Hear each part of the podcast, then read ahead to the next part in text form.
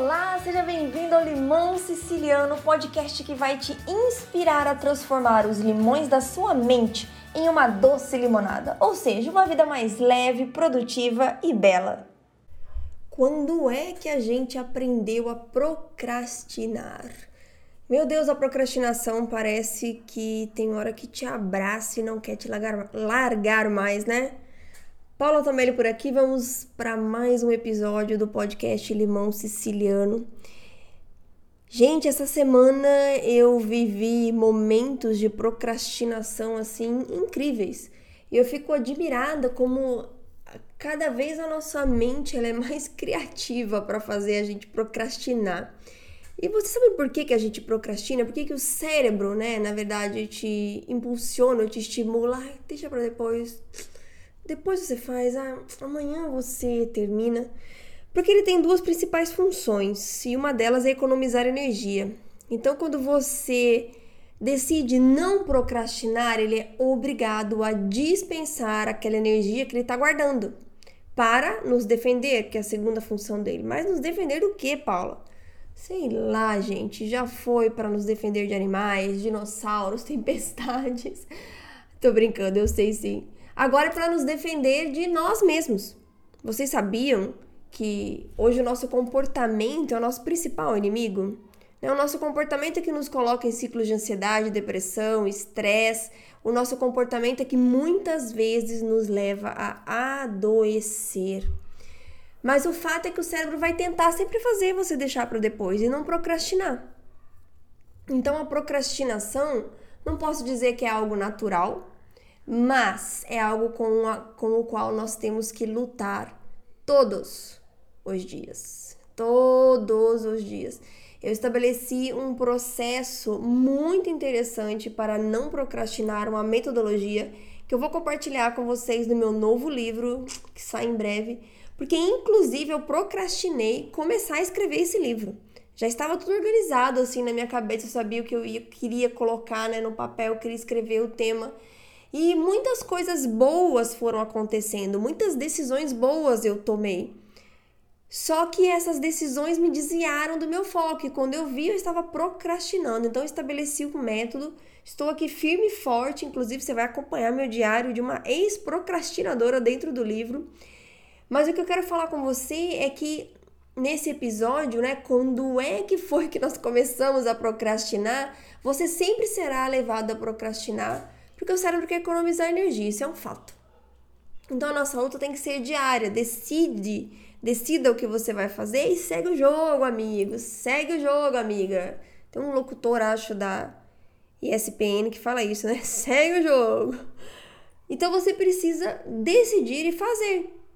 Entendeu? Outra coisa muito importante para você parar de procrastinar. Decidiu o que você vai fazer naquele dia? Decidiu qual é a sua prioridade? Comece por ela. Não deixe para depois. Você fala, tá, decidi, tá aqui, minha agenda hoje vai ser isso. Deixa eu só dar uma olhadinha nos meus e-mails. Ah, beleza.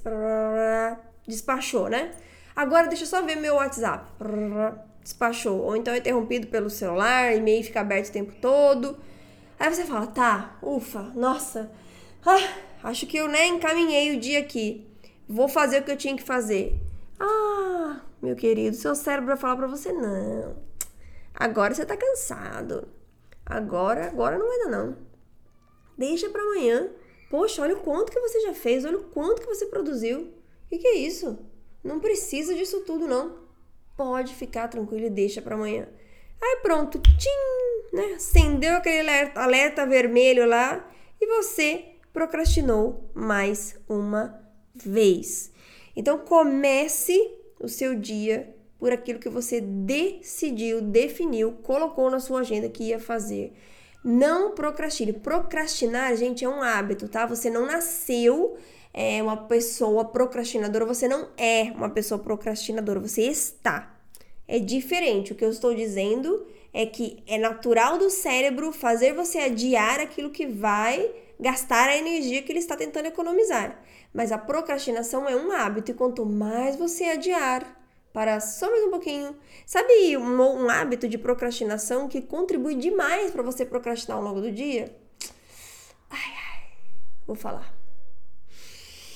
Respira fundo, Paula, porque esse aí, gente, me dominou por muitos anos. É o bendito soneca do celular. Sabe quando você vai acordar e fica só mais um pouquinho? Meu celular, acho que são 10 minutos.